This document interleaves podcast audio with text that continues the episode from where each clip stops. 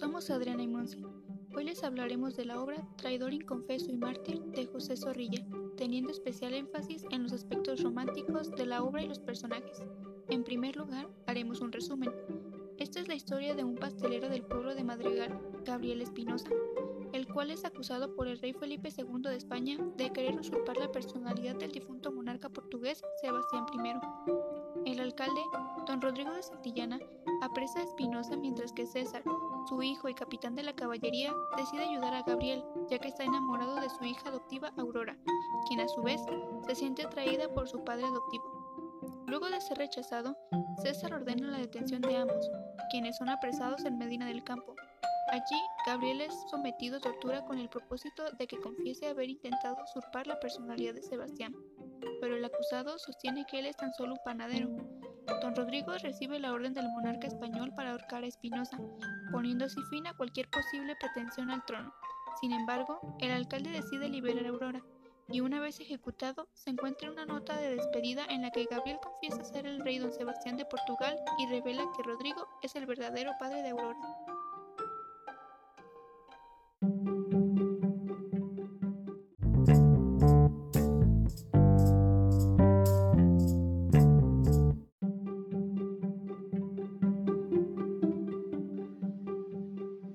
Contexto histórico y datos de la obra. La obra trata sobre la leyenda del rey Sebastián I de Portugal, fallecido en la batalla de Alcazarquivir en Marruecos, debido al engaño de unos soldados, los cuales fingieron que el monarca estaba vivo viajando con ellos con el propósito de conseguir refugio. Surgió la leyenda de que Sebastián sobrevivió, dando así lugar al movimiento místico secular, conocido como sebastianismo. Zorrilla se inspira en estos acontecimientos y los altera para lograr un mayor dramatismo en el hecho histórico. El pastelero, Gabriel de Espinosa, es uno de los que intentaron usurpar la identidad del monarca. Pero en el drama de Zorrilla, Espinosa no es un impostor, sino el legítimo rey de Portugal, forzado por las condiciones al exilio. Esta fue una de las obras que más estimó su autor, y en la que, según sus propias palabras, más esfuerzo y entusiasmo puso. Además, fue dedicada a una de las actrices españolas famosas de la época, llamada Doña Matilde Díez, ya que Zorrilla decía que era la gracia, el sentimiento y la poesía.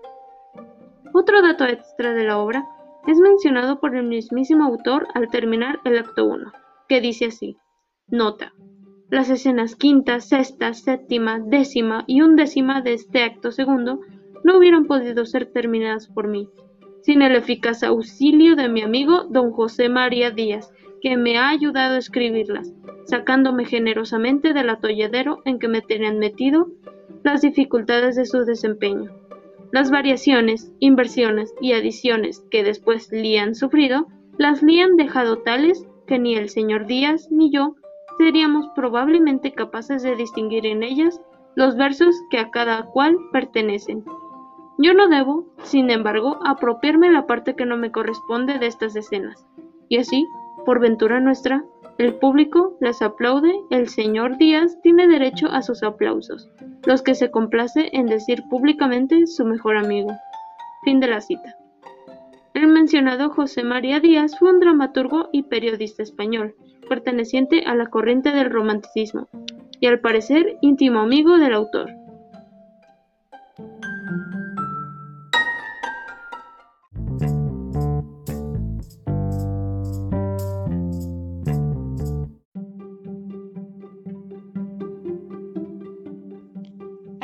Formales de la obra. Las estrofas, los versos y la rima. Como obra del teatro romántico, se caracteriza por la libertad formal, rompe con los moldes de las reglas y la poética neoclásicas al hacer uso de pareados, terceto medieval, cuartetas, quintillas, sextillas, octavillas, décimas, romance, copla de siete versos, coplas de pie quebrado, sonetillos, etc. Esta obra de Zorrilla es singular por la libertad de las combinaciones estróficas. En cuanto a los versos, encontramos que la gran mayoría son versos de arte menor, octosílabos graves y algunos son octosílabos agudos o esdrújulos. Por su parte, la rima que aparece con más frecuencia en toda la obra es la consonante perfecta. En los diálogos más largos de algunos personajes se nota más su uso.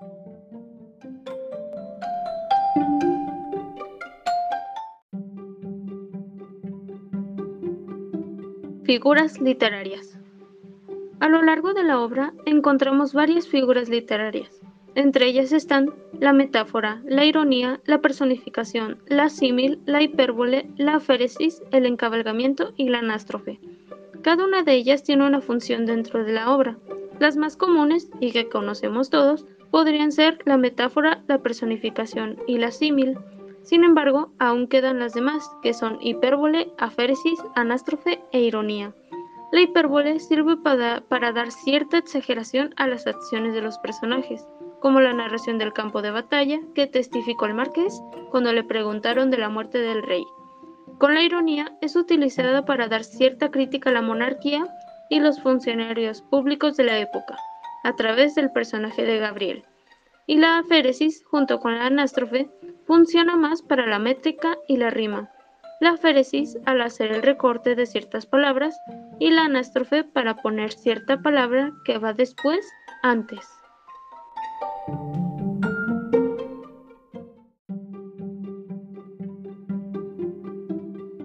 Acotaciones o didascalias. Tenemos en primer lugar las acotaciones generales. En la obra se señala al inicio de cada uno de los actos los escenarios a los que va a estar sujeta la acción de los personajes. En el primer y segundo acto vemos que la antesala ocurre en una posada de Valladolid, mientras que en el tercer acto la acción se traslada a Medina del Campo, municipio español, en una sala de juicio en la cárcel de Madrigal. De igual forma, se da una breve explicación del año en que ocurren los acontecimientos, esto es al inicio cuando se presentan a los personajes. Las otras didascalias aparecen al inicio de algunas escenas y estas describen las acciones, ubicaciones de los personajes que aparecerán al comienzo de cada una de ellas. Tenemos también las acotaciones particulares. Estas van escritas en cursiva dentro de los paréntesis y están intercaladas en los diálogos de los personajes indicando sus movimientos y acciones. Por último tenemos los apartados, cuya función radica en que el discurso del personaje no se dirige al interlocutor, sino a sí mismos, en consecuencia al público. Es una especie de monólogo interno.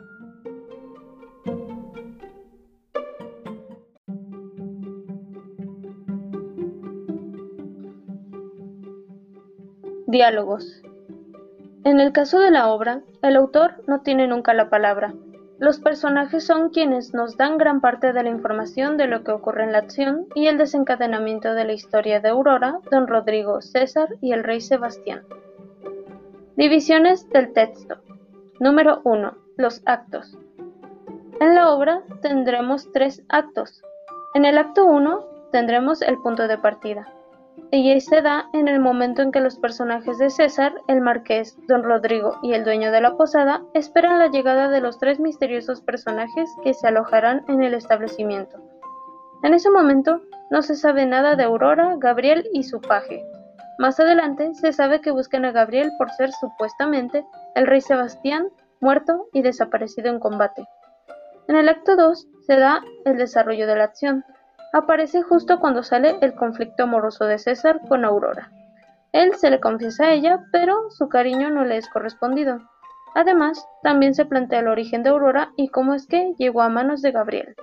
De igual forma, ese conflicto desencadena que salga don Rodrigo y se lleve preso a Gabriel y Aurora, antes de que César los dejara escapar. En el acto 3 tendremos el punto de llegada. Después de los acontecimientos de los actos 1 y 2, Transcurren tres meses en la historia de los personajes, en los que don Rodrigo y César juntan pruebas y testigos para sacarle la verdad a Gabriel. En vano lo hacen, ya que no confirma ni, ni niega que sea el mismísimo rey de Portugal, muerto y desaparecido en batalla. Con todo y un poco de suerte, don Rodrigo prueba hacerle un último interrogatorio antes de que ejecuten a Gabriel. En la conversación se revela la verdad, del origen de Aurora y el pasado turbulento de don Rodrigo, relacionado con ella. Al final, por una serie de reliquias de la iglesia y cartas que dejó Gabriel a César y, y Rodrigo, se sabe que sí era el rey de Portugal, y Aurora es hija de don Rodrigo y hermana de César. En resumen, en el acto 1 se presentan los personajes y el conflicto principal. En el acto 2 se desarrolla la relación de los personajes el conflicto principal y aparecen conflictos secundarios. Ya en el acto 3 se da culminación del conflicto principal y por fin sabemos la verdad del rey Sebastián, que sí era Gabriel. Con respecto a los conflictos secundarios, solo se da término al que tiene que ver con el nacimiento origen de Aurora, así como el de sus padres, y se medio concluye el amor que tiene hacia Gabriel. Sin embargo, el conflicto amoroso de César queda sin concluir.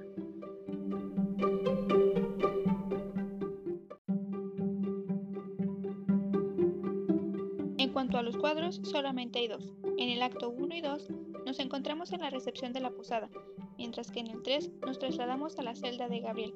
Por su parte, cada acto tiene sus escenas correspondientes.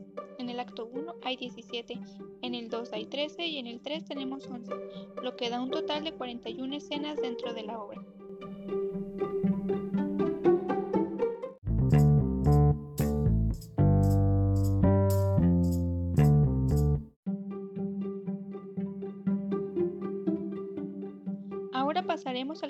De la obra. En primer lugar, tenemos los temas. Los que encontramos en la obra son los de justicia, amor pasional y final, la muerte y el misterio, además de la reivindicación del carácter histórico de las producciones artísticas. Se da relevancia a la nación, por lo que se alienta el uso del lenguaje coloquial para los criados y sirvientes y el lenguaje culto para los señores.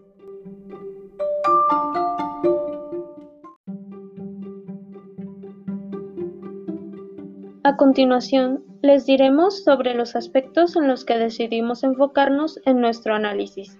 En este caso, hablaremos de los elementos, ideales y características que encontramos en los personajes y en la obra en sí. El primer aspecto es el misterio. Toda la situación de la verdadera identidad de Gabriel y el origen de Aurora que mantienen atentos a los espectadores. En el segundo aspecto tenemos la polimetría y géneros se encuentran nuevos ritmos y nuevas estrofas.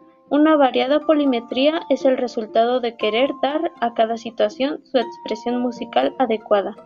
Se confunden los géneros, mezclándose, con el objeto de dar mayor vivacidad a la obra, lo trágico y lo cómico, la prosa y el verso, etc. Por ejemplo, lo encontramos en la muerte y la revelación de los misterios, que sería la, tragedia, y las situaciones absurdas, las varias visitas a la posada de Burgoa para reservarla y la irreverencia de Gabriel con Rodrigo, que sería la comedia. El tercer aspecto tiene que ver con el drama, y este tiene como objetivo llegar a la sensibilidad del espectador con variadas emociones, tristezas, sorpresa, alegría, etc. Un ejemplo lo encontramos al final por la desesperación de Aurora al ver morir a Gabriel. El cuarto aspecto son los monólogos. Su importancia es tal que a través de ellos se da a conocer los sentimientos más íntimos de los personajes.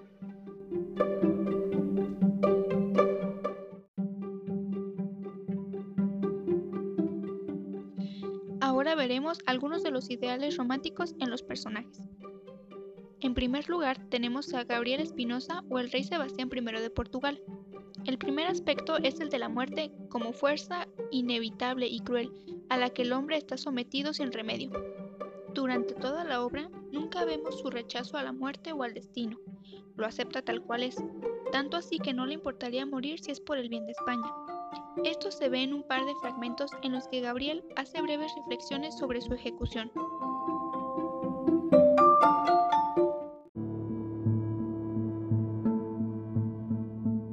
Soy terco, y sufro el dolor. Soldado soy, y a la muerte voy, como iba la pelea. Más despacio o más aprisa. Hallarla es cosa precisa, mas temerla es cosa fea.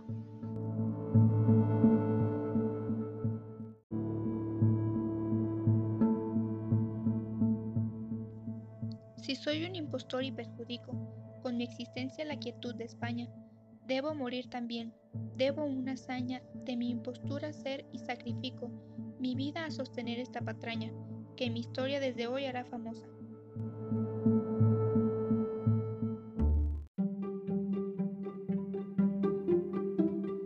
Misterio y destino. El héroe romántico es un personaje misterioso, portador de un destino asiago y busca la felicidad, pero la desgracia lo persigue. Pese a haber sobrevivido a la batalla en África, la muerte sigue al rey Sebastián, ya que es finalmente ejecutado, y con su muerte se revelan secretos que llevan la tristeza y desgracia a otros personajes. César, quien descubre que su amada es su media hermana, Aurora, a quien se le revela que el ejecutor de su padrastro y amado es su verdadero padre, quien la había abandonado de niña, y finalmente Rodrigo, que es rechazado por la hija que abandonó.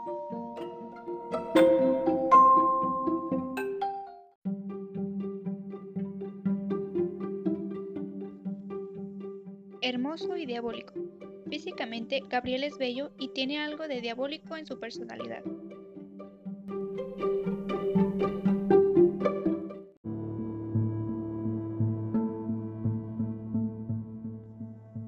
Don Rodrigo. Es que a veces hallo en vos un misterio que me espanta. Yo creo, señor Gabriel, que no es Dios, es Satanás, quien de vos está detrás y os dejáis llevar por él.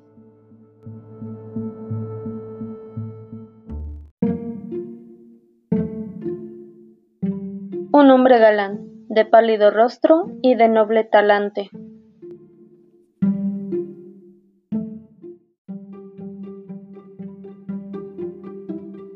Número 2. César de Santillana. El amor, su perversión, así como su pureza.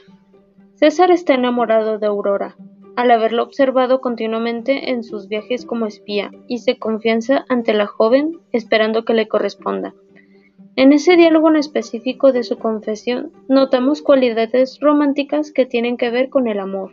El amor de César es tan intenso y puro que asusta a Aurora y lo refuta diciéndole que ese amor se contradice por lo que no lo toma en serio.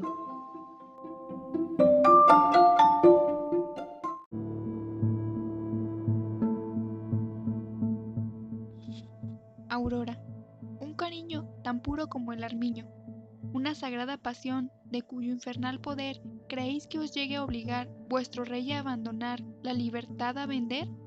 César, sin vacilar un momento. Aurora, porque una mujer os ame, ¿consentís en ser infame, traidor y esclavo?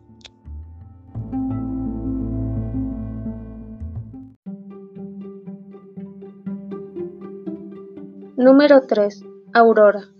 El amor y su imposible unión.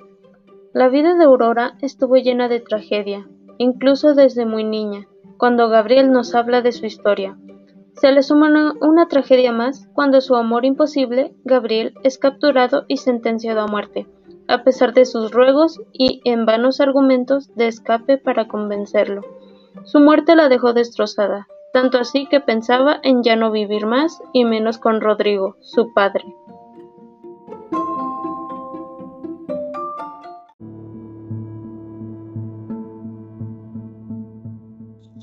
Lo intentarás en vano, muerta mejor que a tu existencia unida. Reniego, huyo de ti, mi ser olvida, y el nombre de hija que tan mal empleas. Y ojalá que infeliz como ellos seas, y ojalá en mi lugar, fiero homicida, de mi madre Gabriel, junto a ti veas la doble aparición toda la vida.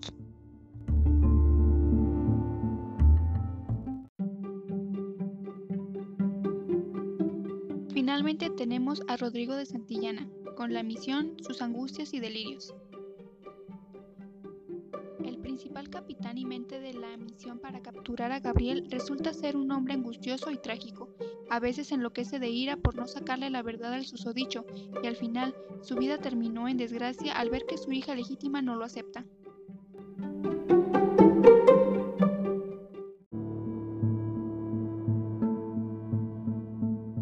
Basta ya de dilaciones, harto estoy de toleraros, y me es ya en mengua trataros con tales contemplaciones.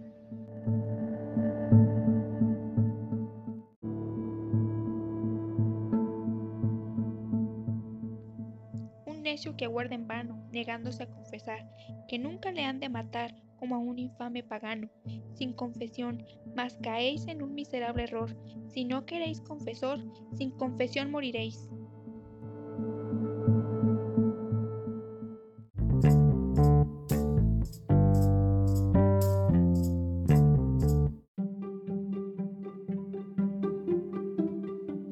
En conclusión, La obra Traidor, Inconfeso y Mártir es bastante interesante por el conflicto político que Zorrilla retrata en la historia y su personaje, don Gabriel, o mejor dicho, el rey don Sebastián.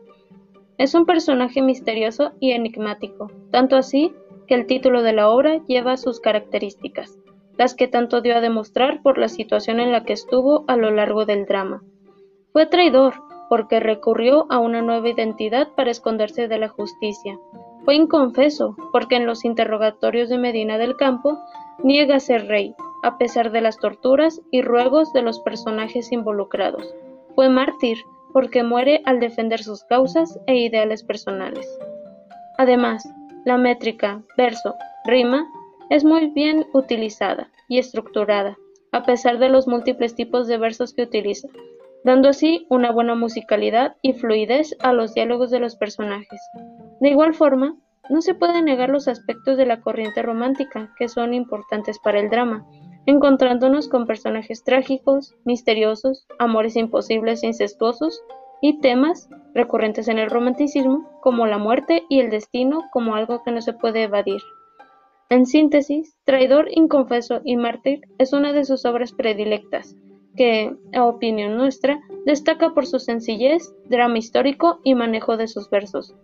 Sin embargo, su punto más alto lo alcanzó con obras posteriores como Don Juan